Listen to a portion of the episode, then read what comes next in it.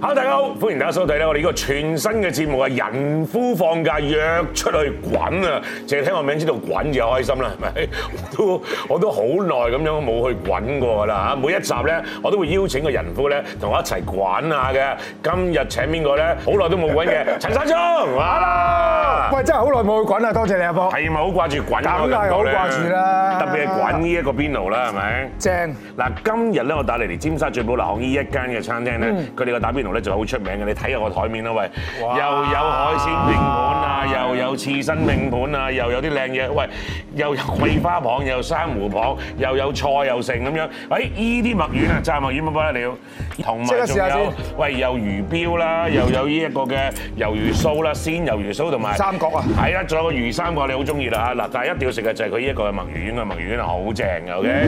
你嗯知唔知啊？佢呢個湯底咧係泰國個御廚教出嚟嘅廚師親手去調理出嚟，去俾你吔嘅，知道你中意冬陰功啊嘛，辣辣地啊嘛，同埋鐵拳英雄啊嘛，配合翻嗰梗係個啦泰國啊嘛泰國啊嘛，打邊爐係唔係你都其中一個最愛嚟㗎啦？絕對係啊！嗯打邊爐有一樣嘢好咧，就係大家可以坐耐啲，係傾下偈啊，係呢個最正嘅食一最正陣嘅啊，唞一陣，跟住又再食過啊嗯。咁出街有出街好啦，咁屋企我都經常打嘅。 OK 就算 even 同老婆兩個都成日都打。兩條友打邊爐係好浪費食物㗎喎，會啊點會浪費食物啊啱啱遇到啱啱好咁樣。啱啱好㗎咋，整個煲我哋通常就好簡單嘅，我一定係粟米啊、係蘿蔔啊嗰啲咁嘅湯底嘅啫，清清地咁嗯樣。跟住我唔食牛嘅，咁我通常買啲海鮮啊，食啲菜啊係、豆腐啊，整啲魚餃啊、炸魚皮啊咁樣。喂，咁你人生試過最貴嘅一次邊爐埋單幾多錢咧？喂，呢個我好深刻啊喎！有一次喺澳門同啲朋友飲完酒，咁啊跟住佢哋話：，哎，要打邊爐啦，賭場嗯，即係裏邊嘅。哇，可以好貴喎嗰啲。哇！我記得嗌咗啲咩嘅仲？你講啊即係埋單嘅時候，哇咁貴嘅！嗌咗一個三文魚刺身，嗌咗一碟靚牛肉，嗯一支十茄，一碟生蠔，即係碟蠔啦嗯嗯嗯嚇，菜，仲有啲丸啊咁樣，好簡單。一埋單皮幾嘢，唔係啊嘛，皮幾嘢埋單。幾碟嘢喺嗰度，因為咧點解咧？原來嗰度咧係專俾啲賭客啊，咁都係啫。咁你啲都賭客簽啊，你都要合理嘅單嘢，都賭客萬幾俾人啦，啫。咁所以佢咪開大咯，全部都。嗯，即係啲錢都係要使㗎啦。嗯哦係啦，就係咁咁樣咯，最貴啊！好我彩真好彩唔使你賣。係最少嘅嘢食，而係最貴嘅最貴嘅價錢，喂，但啲嘢食係 OK 嘅，真係正嘅，靚嘅，好食嘅，即嗰個係牛肉出嚟係好靚呢個裝嘅，修又靚晒咁樣嘅啊 OK 咯，OK 咯萬幾人。萬幾人，咁而家真黐係線而家真係唔夠膽使呢啲錢啊！梗係唔可以啦！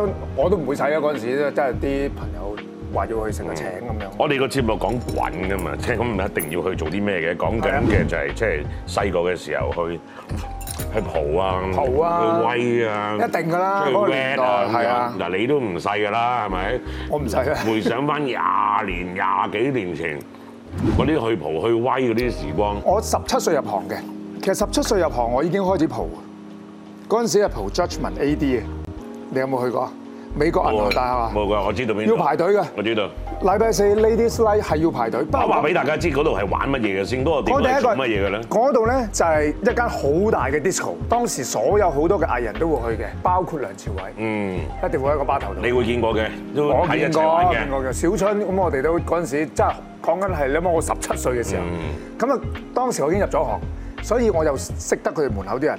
如果唔係，你基本上排到係水蛇春咁長，梗係啦，你入入梁去梁朝偉巴頭啊嘛，你係啊仲仲唔入去咩？咁所以我哋就咁入去咯。 OK 咁有一段時間就係蒲嗰度咯。咁係飲嘢嘅啫，有冇譬如話中間個舞池會跳舞啊，揈啲音樂咁啊，梗係會跳舞啦，嗰啲嘅梗係會跳舞啦。就係嗰度就可以梗係要 f i r t 下咁樣 flirt 嘅啦。嗰陣時唔識，唔係咩 f i r t 㗎，嗰時溝女啊嘛落去。講咩㗎？即係記唔記得嗰啲開場白？喂，靚女，受唔受溝啊？嗰啲冇啊咁嘢嘅， 嗰陣時眼神嘅啫。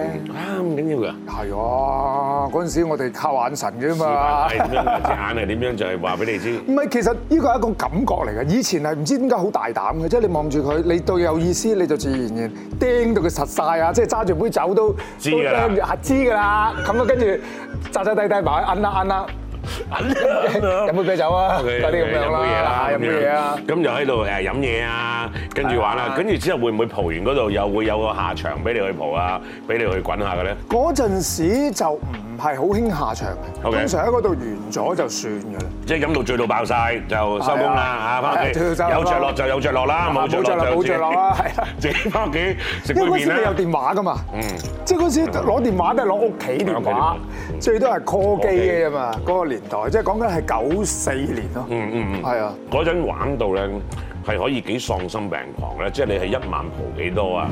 因為 sorry 一個禮拜蒲幾多晚啊？嗱其實我玩到點嘅咧？你記唔記得蘭桂坊嗰間嘢叫九七咧？咪梗係啦，知啦，好細間嗰間係，係我嗰陣時已經喺嗰個蒲㗎啦。出名㗎啦。出名好出名啊！嗰陣時去蒲啊，嗰陣時係唔識飲酒啊，嗰陣時係興飲 shooter、sex on the beach 好興噶嘛嗯啱啱。咁啊，通常都誒啲大哥哥大姐姐請㗎啦，即因為係啱啊啱啱啱出嚟，咁嗯啊就即係識咗好多人啊咁樣。哇！我仲試過有一次，我拍緊第一套電視劇。嗰套叫做《男人四十一頭家》，我而家 I G 有啲 fans 都揾翻出嚟。見到嗰陣時係十八歲嘅啫，係有一晚其實飲到瞓咗一嚿出門口，佢係抬我翻屋企。嗯跟住第二朝起身咧，塊面黑色點解咧，跟住瞓咗喺地下啊嘛，污糟，污糟，跟住即刻起身開工。嗰陣時後生都仲得，翻工啊要。 仲要拍劇拍劇啊係啊，但係之前嗰一晚你係劈到個嚟，冧到斷係晒啊，片係啦。拍晏晝嘅，嘔住開工嘅嗯嗯，導導演監但係而製，導演監製 feel 唔 feel 到？知唔，feel 唔到知？嘅。嗰陣時後生啊嘛，但係唔係頂嗰到陣㗎死人走除好鬼臭噶嘛？都托賴都 OK 嗯嘅，嗰陣時都 OK，即係唔係話飲到好爆，但係嗰陣時唔識飲，其實可能飲到好少就已經係爆咗咁樣。嗯，即係嗱，最到係開工都醉住嚟拍嗰場戲啦。即係如果可以嘅話，係啊揾翻好想睇下到底邊一幕戲係你醉住嚟做。我記得係踩。單車 戲嚟嘅，係啊，踩單車嚟，因為嗰套嗰套戲講過踩單車嘅，先，係啊，咁跟住嗰次之後停咗段時間冇蒲，嗯，因為要翻大陸做嘢，咁冇蒲，跟住翻到嚟香港咧就興 wave party，咁又蒲啦，嗯，Rave Party 咧嗰陣我都有去過，即係好幾個好嘅勁。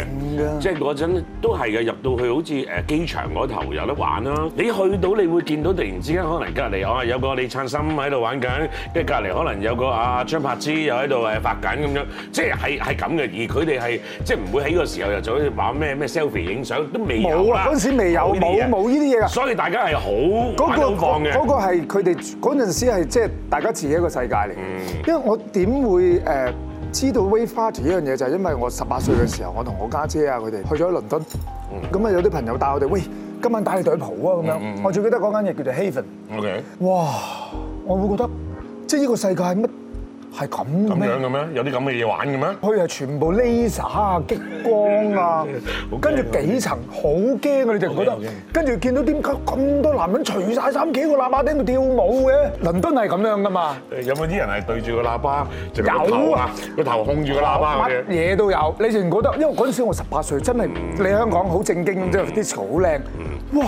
點解係咁樣瘋啊？狂嘢。嗯瘋狂嘢，跟住將呢樣嘢後尾就帶咗入嚟香港。咁當然啦，而家已經冇咗啦，已經又唔興啦。呢嗯個 generation 又已經唔係嗰樣嘢。但係嗰陣咁樣玩到都幾即係都幾癲啦，即係成日都會有出去啊。就算唔想出去嘅話，都有人可能揾你，喂，一齊落啦咁樣。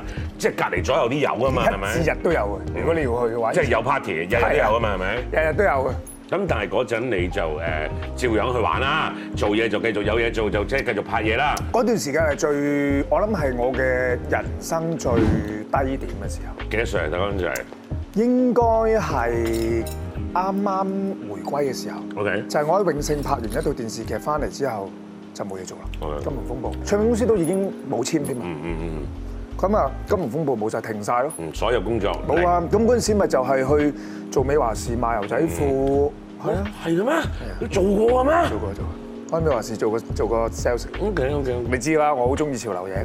嗰陣時我已經去美華時買牛仔褲啊，買 second 係 hand 啊嘅。呢啲古着嘢啊咁我就識得個老細，鬼佬啊 John。啊，咁然後跟住後尾就去埋，我話喂，我冇嘢做啊，不如我嚟賣牛仔褲佢話，你唔係講真啊嘛？嗯我話係。但係你已經做咗一段幕時間幕前㗎啦係啊，嘛啲人係咪認得我嘅，啊都都係明星仔嚟㗎啦，係咪係啊，咁咁所謂嘅明星仔啦。咁點咧咁因為我最記得我第一張 part time 嘅 check，佢俾我係三千幾蚊。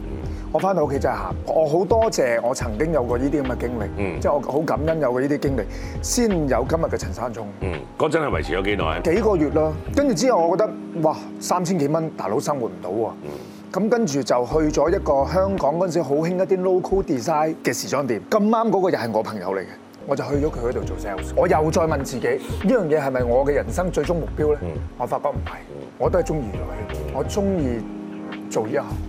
咁我又輾轉反側，再翻返去 TVB，由最低三千幾蚊人工同美華做戲同美華先一樣。一樣， OK，係啊，嗰陣時係阿媽姐見我嘅。或者佢話試下先啦，part time 咁樣，我就一步一步，即係我好記得嘅。我第一年翻去 sales presentation，即係通常做嗌餅出去企噶嘛，頭二三個就嗌我噶啦。 OK，即係最咁高就證明咩？最高嗰啲證明行最高嗰排啦。咁啊嗰一刻我就覺得嗯都唔緊要啦，都翻入嚟先啦。咁我同自己講，我真係希望有一日我可以一排一排一排一排一排可以企到前面。得啦，而家而家企到最前啦。結果喺誒 TVB 台慶五十週年，係我第一年企大排。唉真係喂，俾啲掌聲先啦，好唔好啊？ 大佬啊，我覺得感動呢單嘢即係我幾覺激得勵啊！即係由即係企喺第八即係排，唔係啊！即係個你唔好再坐喺度浮浮沉沉喺度搞咁多嘢啦。做乜嘢啫？即係半紅不黑咁樣，都唔知做乜嘢咁樣。咁我哥哥仲叫我翻澳門幫手做生意，我都一一拒絕。我話我唔即係嗰陣時我話冇錢嘅， OK，我話唔得，我我要我想自己捱下，試下。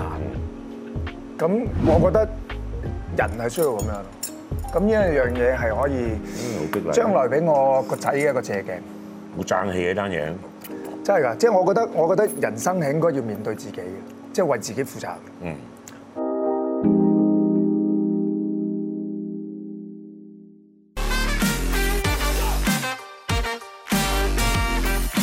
過去依二十年啦，或者喺嗰段期間啦，即係九八九九啊、零零零一啊嗰段時間咧，身邊陪住你，即係嗰啲嘅，譬如咁都有拍下拖啊，都有談下戀愛咁樣咁啊，大佬係咪？嗰陣你哋即係你哋點樣去處理當時自己生意又唔係好好啊，成績唔係好好啊，仲要面對個女朋友或者屋企人嗰段時冇間㗎，捱咯，真係捱㗎咋。嗯隔離嗰頂個咯隔離嗰個信唔信你會有一日企到第一排先？二千年嘅時候係我第一任嘅太太，嗯同緊我一齊嘅，係啊，第一任太太都同緊我一齊，嗰陣都係對你有信任嘅。都信任嘅，但係嗰陣始終都係後生啦，即係始終都仲係廿零三十歲，真係真心嗰陣時係唔識珍惜同埋未定性，嗯唔識諗啊咯，嘅事業未係好如意啦，嘅係啊，跟住誒好彩身邊人都對你有有絕對嘅信任啊、信心咁樣啦，嗯即係有冇一啲嘅失落位係失落到有時都面對唔到自己嘅咧？即係嗰陣喺喺工作上面已經做緊幕前嘅時候，初初啲人揾我拍劇係客串嘅，嗯揾我做奸角嘅，嗰啲死飛仔啊、二世祖啊就專揾我嘅，因為咧劉老師同我講過一句説話，劉江老師，佢話做演員咧唔好成日掛住想望做主角，或者你唔好成日覺得，誒、我又想做呢個角色做㗎，佢話你一定要行一個 character，俾監製係能夠每一次呢個角色就會諗起你，你要成功。咁我嗰幾年就嘗試啦，亦都有咁嘅機會，就真係有好多奸角啊、反派啊揾我。咁嗰陣時就開始慢慢慢慢積落咗一啲成績咯。咁、就之後就天哥就好重用我咁嗯樣，係啊、做嘅頭先你講緊嗰啲奸角，其實自己好努力去令到自己有咁簡單咁奸啦，係啊越做越好咁樣啦。係啊，咁我嗰陣時仲係自己出衫㗎，自己諗埋個造型啊，咁樣俾監製睇啊，即係話喂我咁樣使。唔使啊？唔係啊，咁因為因為呢樣嘢係我中意嘅嘢嚟。如果你要做一個角色，你除咗知道佢嘅背景之外，咁佢嘅日常係點咧？佢係點樣打扮？其實你要有嘅喎，呢個係一個生活嘅嘢嚟嘅喎，係咪先？你做陳山聰，即係你如果你有個角色要揾一個人去做陳山聰，你要了解陳山聰係點喎？佢係中意着咩衫？你唔會無端端陳山聰就係着件白底衫唔會㗎嘛？咁即係呢一樣嘢，我哋係會有研究咯，從外到內，我都到而家我都係。即係如果你叫我做二世祖嘅，喂，依一套西裝真係完全唔掂喎，咁係樣啊不如我幫你出去揾我最記得好啲㗎啦。嗯誒學警追擊，我做左輪嘅時候，即係星哥就係見到我光頭，因為我啱啱嗰陣時拍緊添嗰個清裝戲，嗰陣時我哋咧仲係未未有咁多機會咧，就成日喺個七樓度行嗯嘅，喺啲監製房門口行。咦，開緊咩啊，星哥？咦，阿 Lam 你開緊咩啊？咁樣去拗嘅，真係真係敲門。跟住就有一日行過，跟住阿星哥話：咦，嗰邊過嚟㗎？我你知啦，我返工都帶晒超啊咁樣。係好型嘅跟住嗰啲編手，誒山聰嚟嘅啦，跟住就嗱我喂，我有個角色想嚟做，咁就嗰陣時就有呢個左輪，就話俾我聽，跟住我就即刻諗到個造型出嚟，我要做山口造，因為我光頭啊嘛。咩造型？咁我就同阿星哥講，咁星哥都好信任我，佢一試下着人字拖、闊褲、西裝咁樣，好好 wild 咁就戴晒耳環。咁結果嗰個角色係我喺演藝事業裏邊第一個發光，俾人留意到嘅嗰一下嚟嗯開嘅。始嗯雖然唔係係好爆，但係起碼開始有人嘅，咦陳山聰喎，個左輪個角色幾得意喎，幾有型喎咁樣。嗯就係嗰陣時開始就開始多監製啊啦，揾我做。咁我啲衫就係造型啊、成啊，就係自己有份去參與做啲設計嘅。喂，呢套衫服裝部啊，誒誒都都靚嘅，但係我可能揾到一件更加合唔適係嘅。我會帶啲啊去，咁我同佢哋一齊溝通咯。嗯。咁到而家即係 TVB 啲 designer 都知我㗎 OK，佢哋都會一早打咗電話俾我先。嗯係 新有個劇開啊，時裝誒要咁樣監製要要求咁咁咁咁，OK 啊，咁我哋傾咯。啲衫你搞㗎咯喎。咁跟住買即係兩份啦，我話你有不值噶嘛， 你都要買啲大佬。而家仔細老婆亂唔買得咁多㗎啦，即係我都屋企攞啲出嚟啦咁啦。嗯即係幾得意，你諗下，即係我諗大家認識山中都知道啦，即係着衫好有品味啊，即係好有 taste 啊咁樣。你見嗰啲 accessory 成身都幾硬啊咁樣。你使好多錢喺一你嘅即係造型打扮上面。上次一次同你傾偈，即係有節目我哋都話啦上次開節目係啦，你都話即係其實你真係幾注重自己嗰個嘅即係啲衫褲啊鞋襪嗰啲嘢。應該點講咧？係呢個係我嘅興趣嚟嘅，其實即係我諗我同阿公蘇永康嘅一樣嘅，即係呢個係成為咗我哋嘅興趣，即係入咗骨㗎。即係唔我唔係因為哦我我為咗要誒虛榮啊，為咗要表現自己而做，而係我真係發自內心，我買咗我有成着嘅，嗯，我純粹中中意同埋欣賞佢嘅。唔着嘅話係擠咗喺屋企嗰係啊我度，雪梨紙包住嘅都仲有嘅而家。即係去到而家有一啲 T-shirt 係可能嗰張好貴係買翻嚟係啊，我仲包住咗㗎。黃㗎啦喎。冇啊，我 keep 得好好嘅，即係就落落落曬防條珠啊，咁樣包晒啊。即係屋企有個大櫃，有個有個房係有啲喺阿媽度，係啊咯。哇！真係真真係生性啦！你個房阿媽有個房係擠翻你啲衫嘅。我想問一問你話你嗰陣使錢喺買衫度都使咗唔少，即係唔係下下都有得 sponsor 啊嘛？冇啊！嗰陣時時唔興 sponsor，邊有而家咁樣借衫嘅啫，冇借衫嘅。講一單古仔嚟聽下，啊為咗買一件嘅乜而即係誒呃放棄咗，可能係連續五個五日食麵包咁定點樣嗰啲？我諗我為咗買一條骷髏頭牛仔褲，你知啦嗯骷髏頭嗯，M 字頭嗰個啦，好貴嗰個牛仔褲係，真係人生最貴一條牛仔褲。咩年前？咩年代？我諗係二零零四零五年啦，嗯幾多錢啊？兩皮幾當時人工係一萬。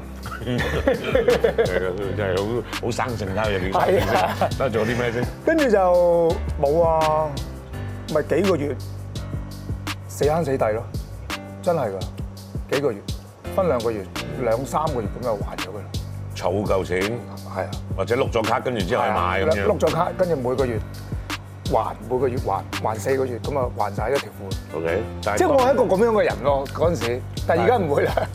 但係當你真係走到去個鋪頭嗰度去買呢條褲嘅時候，個感覺係好美好噶嘛，係咪？哇，係 very good 咧，直頭哇好正喎條褲咁樣嗰啲，着上去仲喺度啊條褲喺屋企啊，仲喺屋企，仲有冇着？冇啦梗係。點解咧係唔啱 size 定咩？咪啱 size，咁佢已經個款唔夠款，又唔係唔夠款嘅。嗰啲好 classic 嘅啫嘛。係咪其實好 classic 嘅，不過因為屋企有太多嘢排住隊要着，嗯 所以我就即係將佢變咗一個收藏。有冇一啲係買咗翻嚟之後，你會覺得哎呀好後悔嘅衫啊褲嗰啲嘢咧？哎呀做乜嘥錢買件？原來唔係好靚嘅咋咁樣。我買得嘅唔會嘥錢，我買得嘅唔會唔靚嘅。食係咪？我老婆成日同我講，有咩係唔靚㗎 OK 你咩都話靚 㗎啦。咁而家就而家真係真心係，我諗係減咗好多啊！你話去到而家屋企係真係有啲衫係直頭誒包到佢靚靚啊，入晒紙袋啊，入晒嗰啲誒誒膠袋防條珠啊咁樣。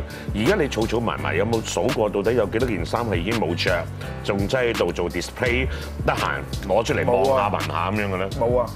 一定起碼幾百以冇上。嗯冇冇冇，佢哋冇咁誇張啊。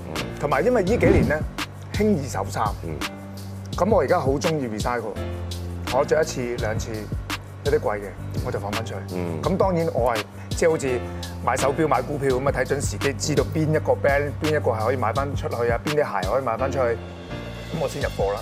未去到會升值咁誇張係嘛？會，買啲衫可以買到我升值嘅買一對波，我買一對波鞋翻嚟千二蚊，我最近賣翻出去，着過嘅喎，殘晒嘅喎，賣四千幾蚊。唔叻仔啊喂！咩生意 好咁緊要？唔止一對，咁好嘢，唔止一對，係嗰啲誒特別限量，當時係咩復刻啊，定點樣嗰啲限咩嚟量㗎？限量啊啲 crossover 嘢着過殘嘅都可以賣到四千幾，係咪因為陳山聰着過啊，no 冇人知道係邊個嚟咁，佢哋唔會寫係邊個我放知嘅，冇意思嘅個人。 ？OK，係真係有呢啲人㗎，係真係有人買㗎，有市場㗎。波鞋而家係最大嘅市場，除咗手錶之外，波鞋絕對係壟斷咗整個唔止係年青人、中產嘅市場。嗯你有幾多可以而家有人買皮鞋着嘅？咁啊係嘅。係有啲人而家直頭係着西裝都襯波鞋啦我，哋老闆都係着波鞋，係咪都係波鞋出席嘅？啦咁啊係嘅。咁所以波鞋係好長線嘅一個投資嚟嘅。即係我我我都會捨得俾錢買波鞋，哦我買好多㗎。我真係完全冇諗過係波鞋係可以係一個，即係我當當我知道當然波鞋係好貴啦，但係未諗過去到你可以買咗翻嚟之後即會係升呢，即值。係呢個我係積咗真係呢幾十年嘅經驗。佢話俾我聽，喂，有啲嘢唔可以盲目追求，但係如果你睇準嘅話咧，係會有市場嘅。咁同埋我即係都感恩身邊識咗好多一班潮流界嘅人士，佢哋都幫咗我好多，即係話俾我聽啊點樣啊成啊咁樣。呢件衫都好潮啊！呢件衫梗係喂真係好嘢哦啦，大 家睇睇先。啊喂，獅頭嚟㗎喎係咪啊？冇錯啦，嗯我呢個好兄弟嘅一個企劃嚟嘅，即係同一個香港一個好出名嘅設計師 designer，係啊，佢啲架仔嘢咁樣咯。